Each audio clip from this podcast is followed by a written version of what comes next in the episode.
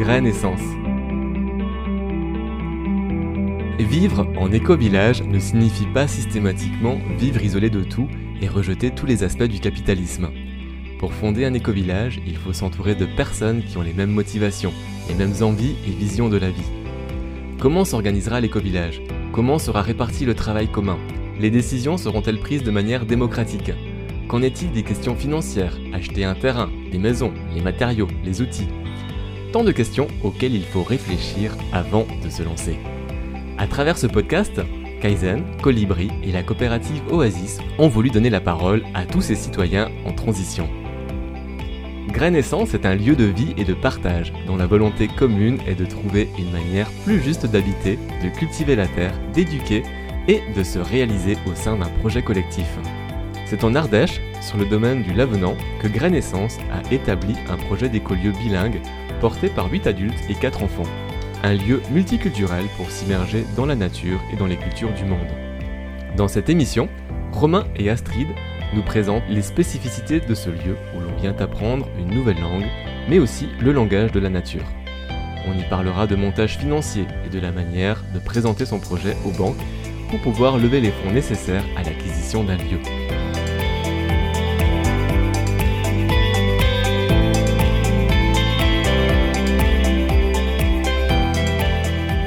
Le concept de, l'émission, euh, cette série euh, donne euh, la parole à tous ces oasis. Donc on entend par oasis habitat participatif, anciennement habitat groupé, éco-hameau, éco-lieu, éco-collectif. Plein de termes en fait qui, définissent ce terme générique un peu d'oasis. Vous, vous êtes quoi ici? C'est quoi? Comment vous vous définiriez? Où, sommes-nous? On est sur un écolieu et sur un oasis de vie et aussi de ressources. On est un peu les deux un écolieu. Alors peut-être, euh, voilà, on va essayer de définir les termes. Cette notion de, lexique et de sémantique est souvent intéressante parce qu'on se rend compte que pour un même mot, on a des fois des définitions très différentes les uns des autres. Donc qu'est-ce qu'on entend par le mot écolieu? Euh, bah, Déjà pour nous, c'est un, lieu de vie. Donc il y a quatre familles qui vivent ici euh, à l'année. Et c'est aussi un lieu où on accueille des activités. donc que ce soit des activités agricoles ou des activités de stage ou de camp pour les enfants. Donc ça regroupe un peu tout ça. Et le, le challenge, c'est de vivre ensemble et de faire ensemble. C'est le deux challenges des oasis c'est beaucoup lié à l'humain. Aujourd'hui, il y a beaucoup de gens qui ont envie de changement. On parle de transition, pas mal de gens, suite en plus à cette crise, qui ont envie de se tourner vers des modes de vie un peu plus alternatifs ou plus en lien, en tout cas, avec leurs valeurs, leurs croyances et, l'environnement. Donc vous, on va revenir quelques années en arrière. C'est qui peut me parler de la genèse du projet et la manière dont il s'est incarné? Alors, euh, bah, ça a été trois familles qui se sont rencontrées euh, dans la région de Montpellier. Et euh, on, a, on a eu les mêmes questionnements, les mêmes envies, on va dire, de, de, trouver du sens dans nos vies. Et en discutant, on s'est rendu compte qu'il y avait une vision assez partagée, qui était celle de vivre plus en valeur avec plus en valeur avec la nature et l'être humain. Et donc, euh, ben, on s'est réunis dans notre jardin et on a fait euh, une petite réunion qui était clairement, euh, ben, peut-être qu'il va se passer quelque chose entre nous. On va faire une, on va faire, on va créer peut-être créer un lieu, un écolieu. Et on est parti sur cette direction et ça s'est fait quand même assez rapidement puisqu'un an plus tard, on était en train de faire des visites de fermes, de bâtis, de terrains et, et on avait le projet qui était en train de se développer. Donc les familles présentes à l'origine du projet sont encore présentes là dans le collectif. Oui, euh, ces trois familles sont présentes là dans le collectif. Donc c'est Kim et Raph qui sont paysans boulangers, Romain et Victoria. Euh, Victoria qui, est sur euh, les, camps d'immersion en anglais pour les enfants avec moi et Romain qui s'occupe principalement de la permaculture, des jardins et des stages. Et moi et Ed, Ed qui est photographe vidéaste et moi-même qui aussi travaille sur les camps d'immersion en anglais. Donc il y a la dimension, on va dire, culture des jardins et culture euh, linguistique, si je peux dire. C'était le départ du projet. Donc ce côté international, euh, linguistique, on en parlera. Donc on revient quand même au fondement. Donc trois familles qui se retrouvent pour mettre plus de sens au cœur de leur vie. À partir de ce moment-là, qu'est-ce qui se passe? Donc on se réunit, on définit une vision commune, et ensuite on se met en mouvement pour trouver un lieu. Comment on fait? Bah déjà, on, apprend à se connaître, parce qu'au début, on, bah, on, se fréquentait, mais on ne se connaissait pas, pas plus que ça on apprend aussi à définir, comme tu disais, ce qu'on entend par écolieu. Est-ce que chacun voit derrière ce mot-là? Donc on va faire des week-ends ensemble, que ce soit pour aller euh, visiter euh, d'autres écolieux pour aller s'inspirer, ou alors juste des week-ends pour passer du temps ensemble. Donc ça, ça, ça, pendant un an, on a à peu près fait ça. Et puis après, c'est aussi euh, apprendre à se connaître sur, ok, l'écolieu, il y a un lieu, c'est quoi le lieu qu'on veut? Et donc on va faire des visites ensemble et comprendre aussi ce que l'autre euh, souhaite sur le lieu et que la vision qu'on a soi, c'est peut-être pas la vision du groupe. Et donc on s'accorde et on s'harmonise pour arriver au, au, lieu qui nous convient le mieux. En tout cas, euh, qui nous appelle tous. Et ça, cette, euh, cette, cette, vision, cette notion de s'accorder, c'est quelque chose qui est essentiel, non? Parce que j'aimerais bien, en fait, que cette émission puisse donner des clés de compréhension à tous ceux qui ont envie de se lancer aussi dans ce type de projet. Hein, que ça puisse être aussi, votre expérience puisse servir à d'autres. Donc, euh, comment on fait pour se mettre d'accord bah, Donc, on s'accorde. donc, euh, ouais, c'est permanent du début et c'est quotidien. Enfin, en tout cas, au moins hebdomadaire. C'est permanent. Donc, on, on fait beaucoup. Enfin, dans la vision, il y a beaucoup d'échanges. Euh, au début, que ce soit sur le travail, sur la raison d'être du projet, où on va parler, on va échanger beaucoup sur les mots, sur des phrases, aller au, au, cœur de chaque mot. Et donc, ça permet de, de mieux comprendre ce que chacun entend par euh, ces mots-là. Et puis au quotidien, euh, ici, c'est des réunions, euh, que ce soit des météos intérieurs ou des qu'on appelle ici des check-in, qui sont un peu harmoniser l'état émotionnel du collectif comme une comme un, une entité vivante. et ça, c'est essentiel et ça fait qu'on s'accorde. Je sais pas si on se met d'accord, mais on y viendra après, je pense. Mais comment, comment on des outils? Est-ce qu'il y a un accompagnement qui est proposé? Est-ce qu'il y a un lien entre le mouvement Oasis et ce qui se passe ici à Grainaissance euh, Est-ce qu'on se sent soutenu dans ce type de projet? Parce que c'est d'abord un rêve, finalement, une utopie qu'on a de vivre ensemble. Et une fois qu'on a ce rêve et cette utopie, ben on est, on, est un peu dépourvu souvent. Enfin, on ne sait pas comment, comment faire. Donc, est-ce qu'il existe des, outils pour se mettre en chemin? Bah, Au départ, euh, nous, on s'est lancé l'année où euh, les colibris ont lancé le MOOC Créer un Oasis, concevoir un Oasis, je crois. Et euh, donc on l'a tous euh, un peu suivi, et donc ça nous a donné quelques clés pour démarrer. Euh, et après, on était, j'imagine qu'il y a beaucoup de groupes, c'est comme ça, mais on était un peu frileux à se faire accompagner avec un accompagnement souvent qui a, des enjeux financiers. Et donc on est un peu frileux au début, on se dit ah non, on va pouvoir faire soi-même. Et puis petit à petit, on se rend compte que c'est quand même bien de se faire accompagner. Et en, échangeant avec les colibris, le mouvement des oasis, on a, fait un partenariat donc avec la coopérative euh, Oasis. Et clairement le retour d'expérience c'est pour pérenniser les pour pérenniser ces lieux. Euh, c'est bien de se faire accompagner par des personnes extérieures qui ont un regard aussi extérieur. Donc on là on se fait accompagner chaque année euh, par la coopérative des Oasis mais aussi par d'autres intervenants suivant les besoins du collectif, que ce soit en communication non violente, en médiation, on, essaie régulièrement, à peu près tous les trois mois ou des fois six mois, de se réunir, d'avoir un temps dédié à ça. Les besoins du collectif, hein, donc tu parles de, communication non violente, je veux bien m'intéresser à ces besoins. De, voilà, si on devait lister les besoins du collectif. Dans les besoins, le premier qui me vient en tête, ce serait le besoin de, communication, euh, d'avoir les outils nécessaires à, à, pouvoir bien nous entendre. Donc on pratique par exemple l'écoute. Euh, euh, active, c'est-à-dire qu'on va, on va s'écouter pendant des temps, ce qu'on appelle espace liberté. Donc on va prendre un temps privilégié à deux, par exemple, et on va s'exprimer sur quelque chose et la personne va reformuler. Et ça, c'est vraiment euh, quelque chose qui nous aide vraiment à, nous exprimer, à communiquer sur un point spécifique et à sentir qu'on a été entendu et, et à peut-être relâcher certaines tensions. Donc ça, c'est un besoin qui est très important, c'est pouvoir euh, gérer ces mini-conflits, on va dire, qui durent pas très longtemps, mais qui ont besoin d'être traités assez rapidement pour éviter qu'on les accumule et puis qu'après, bah, ça devienne quelque chose de plus gros. Et, c'est un outil qu'on utilise et qui nous sert beaucoup. Je sais pas si tu en as en tête. Euh. Euh, non, le premier qui venait, c'était besoin de, s'approprier aussi le projet dans le sens d'avoir de pouvoir réaliser certains de ces projets, de ces rêves au sein de, de l'Oasis. Et la complexité, c'est comment on, croise euh, un projet et ses besoins individuels et comment ça match donc, comme on est plusieurs, c'est souvent euh, complexe. Donc, je trouve que c'est un besoin, c'est de se réaliser au sein du projet. Donc, euh, le projet répond aussi à un besoin personnel de, d'envie de, de, se réaliser. Le collectif, hein, donc on était parti sur euh, trois familles. Depuis l'année dernière, donc il y a une famille qui est, enfin un couple qui, est, qui s'est installé et qui est, est là depuis un peu plus d'un an. On a accueilli aussi une personne qui est restée un an avec nous et puis qui est repartie. Et là, on a un, couple qui est là depuis janvier et euh, qui petit à petit prend ses marques et, et va rester jusqu'à mars prochain. Donc on a des gens qui font. On a des, processus d'entrée, donc des périodes de test de six mois. Donc souvent, c'est on s'est aperçu, en fait, on n'a pas fixé ça par retour un peu par retour d'expérience, mais aussi par vécu, parce que dès le début, il y a des personnes qui sont intégrées dans le projet. Et on a vu que pendant six mois, c'était un, un, temps. Euh, euh, assez long et assez court à la fois pour euh, bien comprendre ce que c'est intégrer l'Oasis et faire partie et voir si ça correspond à ce que la personne souhaite. Donc on a fait pas mal enfin on a 4-5 expériences en tout cas de, personnes qui sont venues, certains sont restés, d'autres reviennent, d'autres s'impliquent différemment, vivent pas avec nous mais viennent faire des activités ici. Donc voilà, aujourd'hui on a quatre familles habitantes et d'autres qui n'habitent pas ici mais qui viennent s'investir dans les activités. Est-ce qu'il y a beaucoup de, familles postulantes? Est-ce qu'il y a un processus d'intégration? Est-ce que vous remarquez un engouement pour euh, les oasis, pour des modes de vie d'habitat participatif ou pour des écolieux comme c'est le cas ici?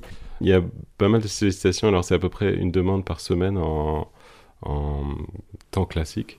Euh, pendant la, période du coronavirus, on était à peu près à une demande par jour de gens qui voulaient intégrer euh, l'Oasis, enfin qui étaient intéressés par intégrer l'Oasis. Donc il y a quand même une forte demande.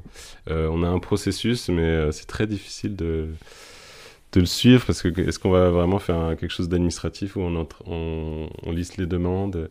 Donc c'est un peu plus organique que ça, dans le sens où c'est plutôt des rencontres, des gens qui viennent passer un peu de temps là, et puis ça crée des liens, on voit comment ça, ça évolue, est-ce que ça correspond à des besoins du projet?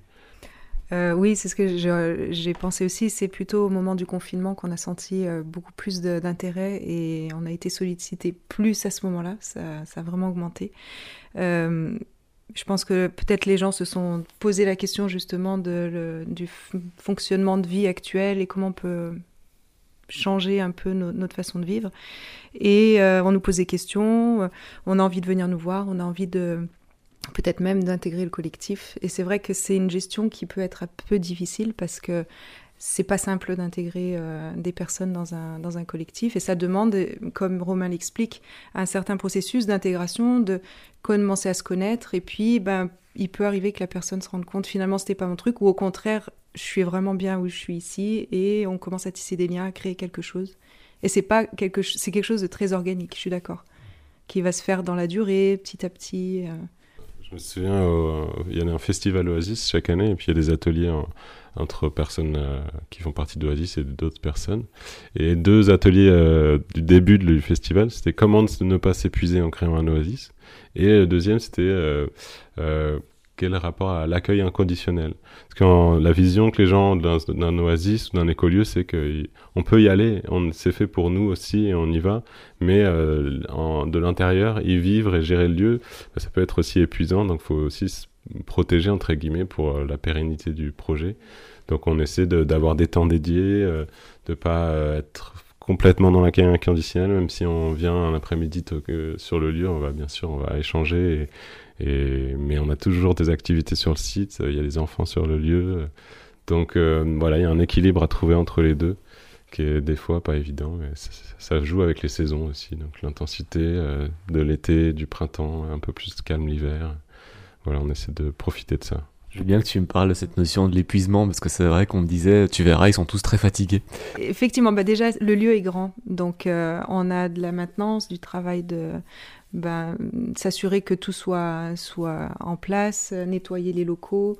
Euh, il y a les jardins aussi, où on, travaille dans les jardins. Donc rien que dans la logistique, on va dire, la gestion du lieu, c'est déjà euh, une énergie.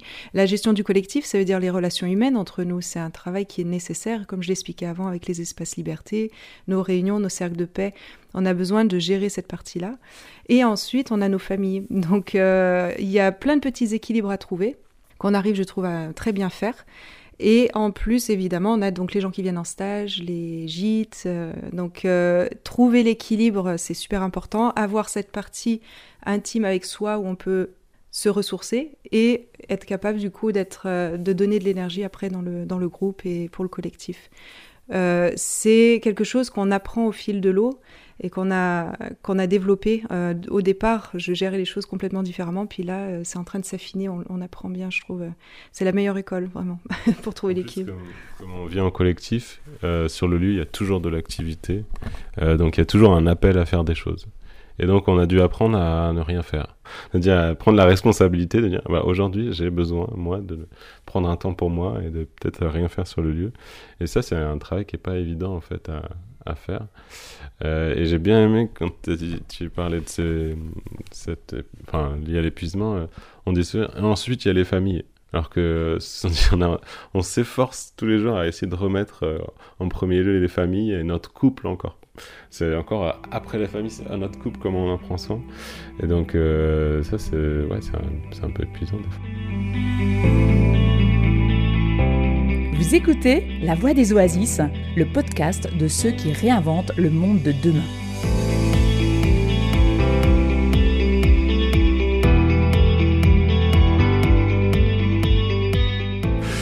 On parlera du côté ressources, hein, hein, l'accueil qu'on trouve ici un, petit peu plus tard.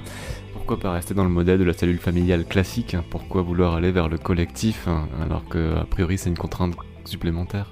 Oui, c'est il y a, une première chose qui nous nourrit que Romain a expliqué à une autre interview et je suis tout à fait d'accord, c'est d'abord la beauté du lieu.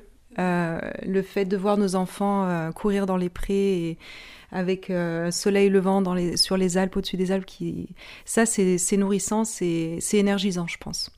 après, il y a évidemment le pourquoi. Pourquoi on fait ça en fait? C'est un peu le vent qui souffle dans nos voiles. C'est ben, on est là en fait pour pour mutualiser, pour vivre en respect avec la nature et euh, en respect avec les uns et les autres, mieux communiquer, faire face à nos peurs aussi. Et cette euh, volonté d'évoluer et d'avancer, c'est ce qui, moi personnellement en tout cas, me nourrit. Donc le pourquoi du projet. c'est à peu près mais c'est se mettre en lien, être en lien avec la nature tous les jours. Ici, euh, moi je dis souvent c'est la forêt qui nous accueille parce qu'on est au milieu de la forêt, donc tous les jours, du matin au soir, on, on est en contact avec elle, se mettre en lien avec les autres aussi, euh, parce que comme on vit en collectif, on est tout le temps en lien avec eux et avec les gens qu'on accueille ici, donc c'est très nourrissant. Et puis ça, ça, force à être en lien avec soi et assez euh, en se bataillant un peu pour euh, garder cet équilibre. donc oui, ça, ça nourrit. Alors c'est ça, va vite parce que c'est un, un, collectif, donc c'est un peu épuisant, mais c'est très nourrissant le collectif, tu parles de se nourrir, cette notion d'avancer ensemble, mais pourquoi le collectif? Qu'est-ce que ça peut apporter? Euh, bah, Il y a déjà dans les, dans les, skills et les compétences euh, de pouvoir aller euh, demander aide sur les photos ou sur les travails du bois des choses, de pouvoir échanger avec Astrid sur la vision du monde, de pouvoir parler anglais, italien, allemand. Et après d'avoir des regards extérieurs aussi sur euh, ce qu'on fait chacun individuellement et, et, de pouvoir mettre en perspective les choses. Je trouve ça très bénéfique. Euh, pour les enfants, c'est à la fois très nourrissant parce qu'ils sont en contact avec plein de choses et à la fois euh, on entendait souvent que les enfants qui sont nés en collectif ont un sentiment d'abandon parce qu'il se passe tellement de choses sur le lieu que des fois ils aimeraient juste avoir des gens disponibles à 100% pour eux. Mais je pense que c'est quand même très, très bénéfique d'être euh, bah, pareil dans la nature avec le lien de beaucoup de gens. Euh, ici en plus avec beaucoup de langues, donc on a des enfants qui, qui sont bilingues, voire trilingues, euh, dès qu'ils sont jeunes, enfin tout jeunes. donc ça c'est hyper bénéfique. Le côté international, hein, le côté linguistique, c'était quelque chose de présent dès le départ au projet ou est-ce que c'est venu au fur et à mesure ou est-ce que c'était vraiment une des dimensions phares, une des orientations principales de, de cette oasis euh, ici, Granescence euh, La dimension euh, culturelle internationale, elle était venue dès le départ parce que les trois familles qui se sont rencontrées sont franco-anglaises, franco-américaines. Donc on avait ce lien et cette, ce point commun dès le départ. C'était un hasard ou c'était vraiment une volonté de trouver des familles internationales, interculturelles? C'était un hasard. on s'est rencontrés comme ça on s'est rencontrés, voilà, on était euh, trois familles euh, qui se sont rencontrées comme ça. Le fait, c'est un hasard et ça n'allait pas en même temps parce qu'on avait mis euh, notre enfant dans une crèche bilingue Montessori et c'est les, les, parents donc de Jonah étant franco-américains ont mis leurs enfants aussi dans cet endroit-là. Donc c'est vrai qu'il y a un hasard et en même temps non. Mais le fait aussi d'avoir rencontré Victor et Romain, ben voilà, on est déjà d'emblée sur quelque chose qui nous lie ensemble.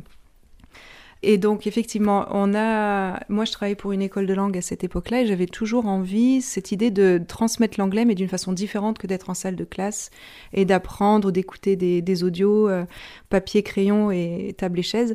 Et quand j'ai parlé à Victoria d'une idée peut-être d'enseigner différemment, ça a tout de suite matché. Et euh, on a développé une association qui s'appelle The Wooden House. Et on a euh, proposé des ateliers où on faisait de l'anglais en nature, euh, de l'anglais complètement autrement, en faisant de l'art à l'extérieur, en étant actif. Et, et, ça a tout de suite marché. Et à côté de ça, Romain, lui, avait développé les jardins des partages.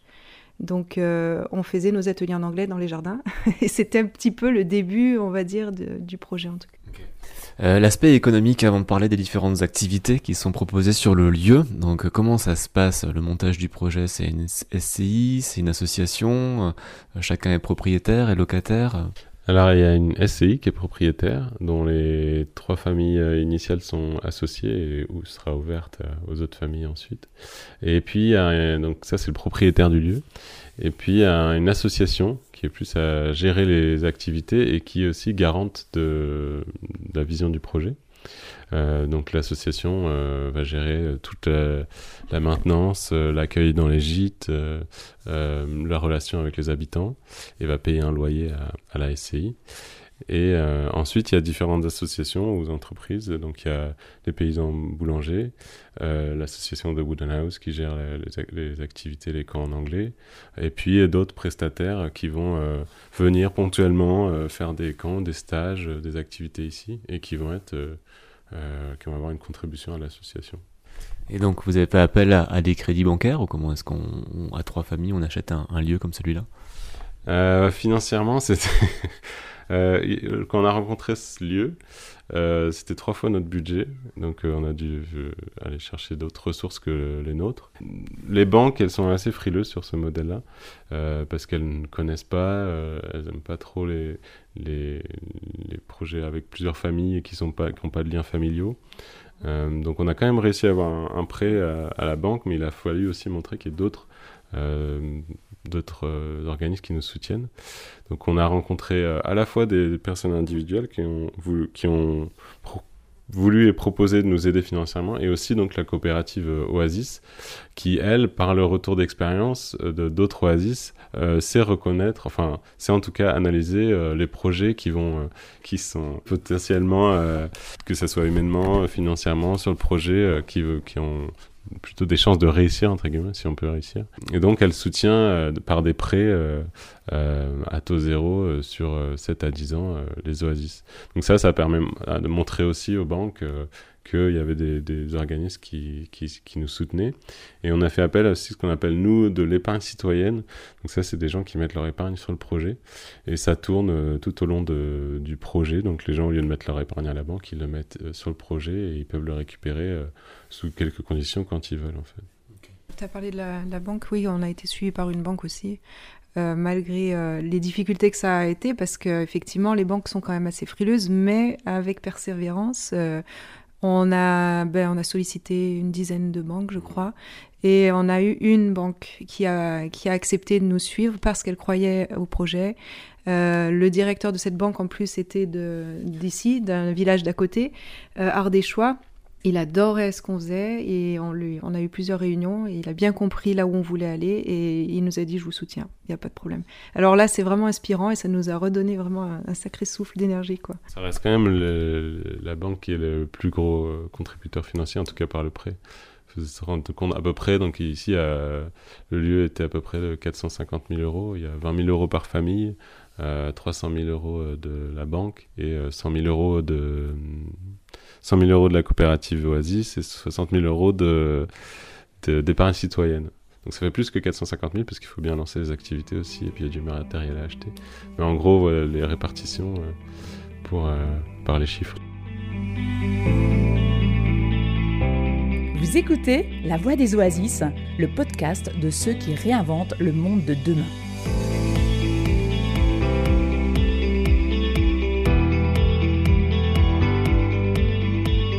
Essayer un, petit jeu de rôle. Vous êtes à deux, Astrid et Romain. Donc Astrid, toi tu as un projet et Romain tu es banquier. Donc euh, est-ce que tu peux présenter ton projet à, Romain le banquier? J'aimerais bien voir comment ça se passe, quels sont les arguments qu'on expose à un banquier pour pouvoir obtenir euh, bah, un crédit? Donc euh, Astrid, Romain, voilà, porteuse de projet du projet Oasis Granescence, Romain banquier. je suis présente ici avec d'autres personnes qui font partie du collectif qu'on a envie de créer. on a la vraie intention et l'envie de, créer euh, un projet écologique et humain. Euh, on est soutenu, on est, on est soutenu par euh, les colibris qui croient en nous parce qu'ils nous ont proposé un, prêt de 200 000 euros.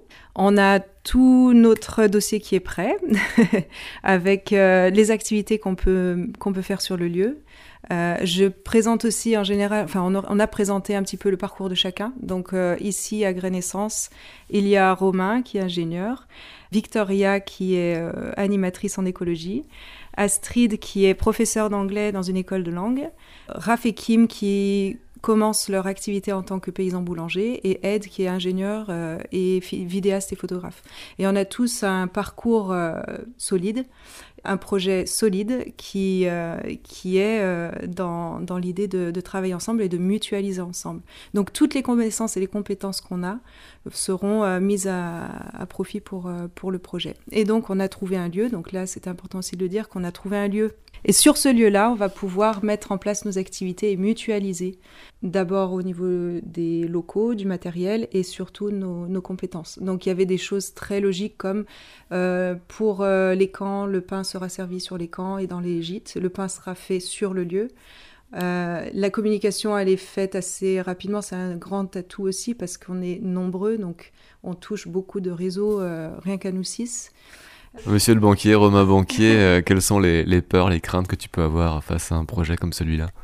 Euh, dans le meilleur des cas, le banquier commence à dire ah c'est inspirant votre projet. Et après il demande euh, c'est très bien votre projet mais comment vous gagnez votre vie? Est-ce que vous pouvez me montrer que vous allez avoir des revenus que ce soit chaque chaque famille et chaque personne individuellement qui vont permettre de rembourser ce prêt, de payer vos loyers? Et euh, comment vous, est-ce que vous avez fait un prévisionnel, euh, moins 5 ans de vos activités, pour montrer que vous allez pouvoir euh, pérenniser l'activité?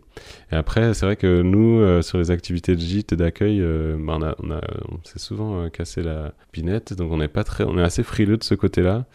Est-ce que vous avez des liens familiaux aussi entre vous Toutes ces questions-là. Je vais rebondir sur celle de, la création d'activités sur le site. Donc là, quand on fait un emprunt, vous avez choisi ici de, de développer un modèle économique qui permette de rentrer de l'argent, donc avec les activités des uns et des autres. Donc il y a l'enseignement, si j'ai bien compris, il y a l'accueil, donc c'est qui peut me présenter les, les activités mises en place au sein de, votre oasis, au sein de Granescence Oui, les activités qui sont sur le lieu, elles sont multiples. Euh, donc l'activité en gîte, euh, c'est euh, une importante euh, source de revenus pour nous parce qu'il y a beaucoup de personnes qui viennent profiter des gîtes. Ça, c'est la première. On a donc l'activité de, de Raph et Kim en tant que paysans boulangers qui leur permet à eux de, de, de, payer leur partie aussi et qui attire encore plus de monde et donc qui permet de faire connaître le projet. On a les activités éducation, donc les camps d'immersion en anglais qui a très bien marché dès le départ. Euh, les, les, parents voient tout de suite l'intérêt d'envoyer leurs enfants en nature pour apprendre l'anglais.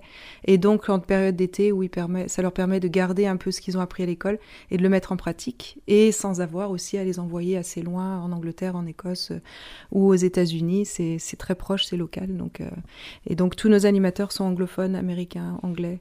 Euh, ou bilingue. Donc là, c'est une prise en charge de l'enfant pendant une sorte de séjour linguistique où il vient passer une semaine, dix jours, deux semaines, une sorte de colonie, mais immersion euh, en langue. C'est exactement ça, voilà.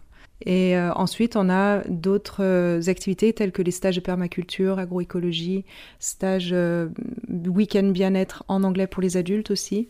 Donc, et là, on utilise aussi les gîtes. Donc, l'occupation des gîtes, elle est, elle est forte grâce à toutes ces activités. C'est un équilibre assez complexe parce que entre la cohérence de ce qu'on veut faire ici et de la façon dont on veut vivre, par exemple, on aimerait être de plus en plus en autonomie, que ce soit alimentaire, sur l'énergie, le bâtiment, et donc on essaie de, de travailler là-dessus. En même temps, euh, bah, c'est pas que, on est installé dans un système existant, euh, capitaliste, donc il faut avoir des revenus et une activité qui génère des revenus. Euh, donc euh, aujourd'hui, faire des jardins en agroécologie, en permaculture, ça nous nourrit. On n'a pas fait un modèle où ça peut nous subvenir financièrement, donc il faut aussi avoir des activités qui nous qui amènent une ressource financière à côté. donc on est perpétuellement à jouer avec tout ça. L'expérience du confinement a montré que bah oui, si on pouvait se soustraire de du système, euh, bah, ça, serait aussi beaucoup plus euh, calme et tranquille pour nous. Euh, donc après, on essaie d'avoir des activités le plus cohérentes possible avec ce qu'on veut, veut faire et ce qu'on veut mener, et être aussi dans le partage, le rayonnement de ce que, de ce, des modèles des oasis et de ce qu'on veut faire comme expérience. Mais voilà, c'est pas toujours évident. Et c'est une sacrée expérience. Ah, tu disais au début le challenge d'être euh, d'être à la fois euh, pouvoir être dans la réalisation d'un projet, mais aussi une réalisation individuelle. Est-ce que vous personnellement vous vous sentez pleinement épanoui d'un point de vue euh, de ce que vous avez pu mettre en place dans vos vies, d'un point de vue professionnel, personnel, sociétal? Personnellement, oui. J'ai réalisé un petit peu ce rêve déjà de, de, de vivre autrement je l'ai mentionné plusieurs fois, mais qui, enfin, dans d'autres interviews, euh, j'ai eu une réalisation euh, le jour où j'ai quitté le monde bancaire international pour aller euh, travailler en tant que bénévole dans une ONG au Népal. Et là, j'ai vu une autre façon d'interagir avec l'humain et avec la nature. Et quelque part, ça a laissé une petite graine en moi. Et là, là, je réalise un rêve, c'est sûr. Après, d'un point de vue plus pragmatique, professionnel, de travailler avec les enfants ou avec les adultes qui veulent apprendre l'anglais, mais de le faire autrement, c'est-à-dire en partant faire des balades dans la nature, en faisant des jeux à l'extérieur et en se connectant vraiment avec la nature, pour moi, c'est l'idéal parce qu'il y a le côté nature, la, partie linguistique et la partie corps aussi, où on fait des, des choses peut-être physiques, du yoga, des randos. Et je me réalise sincèrement à, à ces moments-là, quoi. Et le modèle, donc ça, ça, fonctionne en fait. Enfin, moi, je suis assez, assez fasciné par euh, ce genre de projet. Donc, on a vraiment réussi à générer une économie qui permette euh, non seulement de vivre, de rembourser euh, les crédits bancaires et, de vivre cette utopie. Est-ce que la réalité n'est pas aussi simple que ça? Nous, on existe depuis, depuis deux ans. donc on n'est pas encore à prouver que ça fonctionne, mais en tout cas on, on prouve qu'on respecte notre prévisionnel pour l'instant, euh, bah, ça fonctionne plutôt bien. On, a, on, ajuste bien évidemment sur euh, l'expérience parce qu'entre ce qu'on imagine et, ce qu'on vit, bah, il y a quand même une différence assez. Euh, assez enfin, il y a une différence en tout cas qu'il faut intégrer dans la rétroaction du modèle. Et on essaie aussi de répondre à des, des besoins. Par exemple, en, organisant des stages en permaculture, on s'est rendu compte qu'il y avait une demande de familles avec des enfants euh, de, pour euh, participer à ce type de stage, mais qu'on a rarement des formations ou des stages où les enfants sont acceptés. Donc on a, on s'est décidé comme, on a décidé comme ça faisait cohérence avec notre projet aussi d'avoir des enfants sur le lieu. Euh, de créer un, cours certifié en permaculture pour les familles cet été. Donc on s'adapte, on, écoute aussi ce qu'on ce nous dit par rapport au projet et, et on évolue comme ça. On est toujours euh, un peu dans l'expérimentation. Moi, je suis animateur en agroécologie et dans les jardins, c'est toujours comme ça aussi.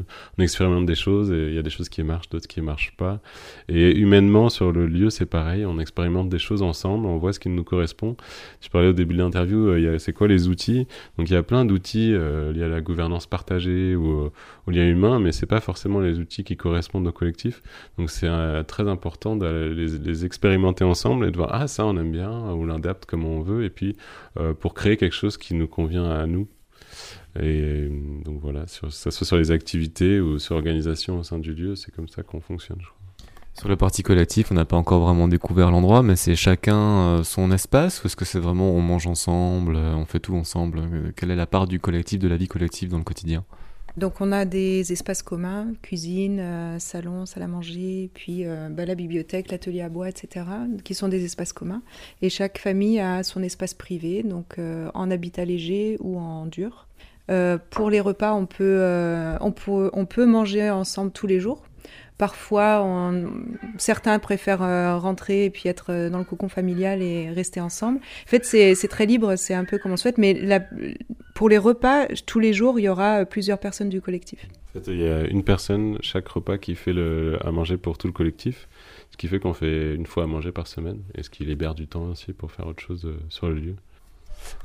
C'était intéressant par rapport aux espaces. Euh, au début du projet, on a habité en gîte sur le lieu euh, parce que les propriétaires nous l'ont laissé habiter ici avant qu'on soit euh, propriétaires nous. Et donc on a vécu tous, enfin une partie du, du collectif ensemble intensément pendant quelques mois, à manger ensemble, à, dormir juste en, en, tant que colocataire. Et donc il y a eu un effet plutôt dans le temps où, où chacun prend, prend son espace et a besoin de son espace familial et de retrouver un peu euh, cette cellule-là aussi. Et il y a ce mouvement aussi euh, parallèle où euh, individuellement où on se donnait beaucoup pour la création du projet et de reprendre un peu son espace à soi et son des temps pour soi. donc un voilà plutôt très fusionnel au début et petit à petit à reprendre son individualité. Mais je crois que dans les, les groupes et dans les L'effet de groupe, c'est souvent comme ça, il y a un effet euh, fusion, puis après on reprend son... Enfin, méfiance au début, puis fusion. Puis... Bref, il y, a, un, MOOC gouvernance partagée qu'on parle en ce moment. Je crois. Fred nous avait expliqué. Il, on, a eu euh, deux jours de formation, entre guillemets, avec un médiateur qui était venu nous voir. Et il nous expliquait qu'il y avait un nous seulement s'il y avait des jeux et que c'était important de, d'avoir d'abord le je et ensuite on pouvait accéder au nous et donc arriver à trouver l'équilibre entre la partie plus individuelle et ensuite la partie collective et c'est un peu un jeu comme dit Romain où régulièrement on va se ressourcer et on a de l'énergie de nouveau pour le collectif. Merci, merci à tous les deux.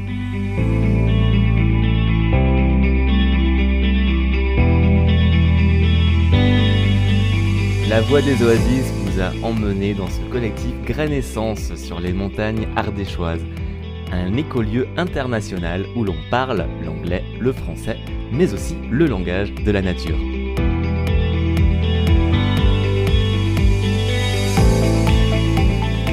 La Voix des Oasis, une production d'Alexandre Sattler, à retrouver sur son site internet gaia-image.com.